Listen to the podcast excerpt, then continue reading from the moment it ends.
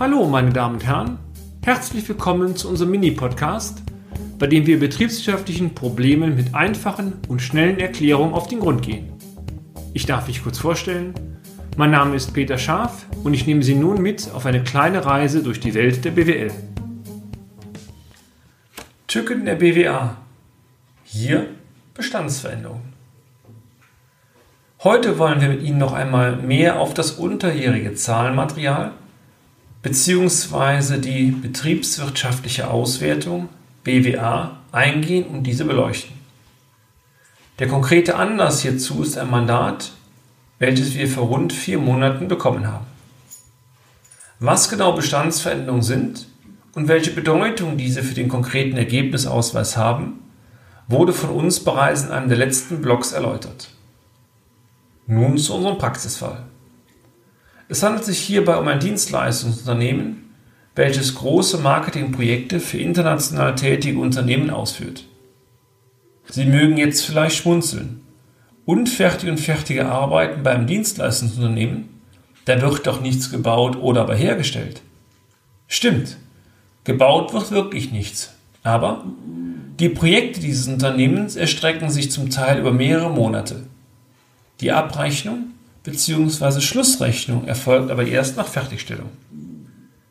Dies bedeutet, dass während der gesamten Projektlaufzeit monatlich Bestandsaufbauten zu buchen sind. Dies führt zwangsläufig auch zu einem Ausweis von unfertigen Leistungen. Diese bestehen letztendlich in der Dienstleistung, die vom Unternehmen erbracht, aber noch nicht abgerechnet wurde. Das wesentliche Problem ist nun, die Dienstleister am Monatsende jeweils korrekt zu bewerten. Korrekt bewerten bedeutet beispielsweise auch, dass Gewinne, aber selbstverständlich auch Verluste, Zinskosten sowie Vertriebskosten nicht aktiviert werden dürfen.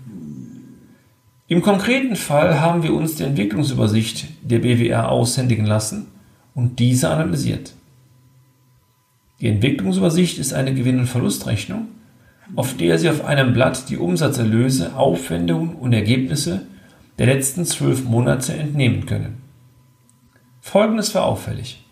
Erstens, die Umsatzerlöse schwankten in den Monaten sehr deutlich. Dies war nachvollziehbar, denn Umsatz entsteht praktisch erst dann, wenn die großen Projekte abgerechnet werden bzw. abgerechnet werden konnten. Zweitens, die Bestandsveränderungen schwanken ebenfalls stark. Auch dies war grundsätzlich nachvollziehbar, da in einigen Monaten ein Bestandsaufbau und in anderen Monaten zwangsläufig ein Bestandsabbau zu erfassen war. Drittens, auch die Gesamtleistung war sehr starken Schwankungen unterworfen. Auch dies ist grundsätzlich möglich. Aus den Gesprächen mit dem Mandanten wurde aber deutlich, dass die eigentliche Wertschöpfung das heißt, die Projektarbeit des Unternehmens vergleichsweise linear in den einzelnen Monaten erfolgte. Ein großes saisonales Geschäft war nicht festzustellen. Hier wurden wir stutzig. Viertens, die Monatsergebnisse schwankten erheblich. Einige Monate hatten gut zweistellige Renditen von über 30 Prozent, in anderen Monaten wurden spürbare Verluste ausgewiesen. Da die Personal- und Sachaufwendungen vergleichsweise konstant waren, konnte es für diese Ergebnissprünge eigentlich nur einen Rückschluss geben. Die Abschätzung der halbfertigen und fertigen Arbeiten und damit die gebuchten Bestandsveränderungen waren betriebswirtschaftlich nicht korrekt. Dies bedeutete zwangsläufig auch, dass die Geschäftsführung letztendlich nur bedingt in der Lage war, die aktuelle Ertragssituation des Unternehmens konkret zu beurteilen. Dies traf auch auf die Hausbanken zu, die die Kreditwürdigkeit des Unternehmens letztendlich über eine Kapitaldienstfähigkeitsberechnung überprüft hatten. Fazit?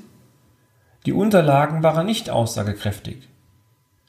Die Dimension einer nicht korrekten Bewertung der unfertigen fertigen Arbeiten auf das Bilanzbild des Unternehmens sowie den Ergebnisausweis wurden schlicht unterschätzt. Hätte man dies sehen können? Wir denken, ja. Die hohen Ergebnissprünge in den einzelnen Monaten waren schlicht nicht erklärbar. Gemeinsam mit dem Rechnungswesen des Mandanten haben wir dann eine pragmatische Systematik abgeleitet, wie die unfertigen und fertigen Leistungen künftig zu ermitteln und zu bewerten sind. Jetzt stimmt die BWA. Und damit sind wir auch schon wieder am Ende des heutigen Podcasts. Haben wir Interesse geweckt? Fein.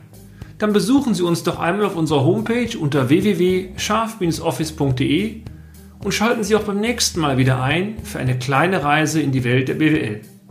Ihr Peter Scharf.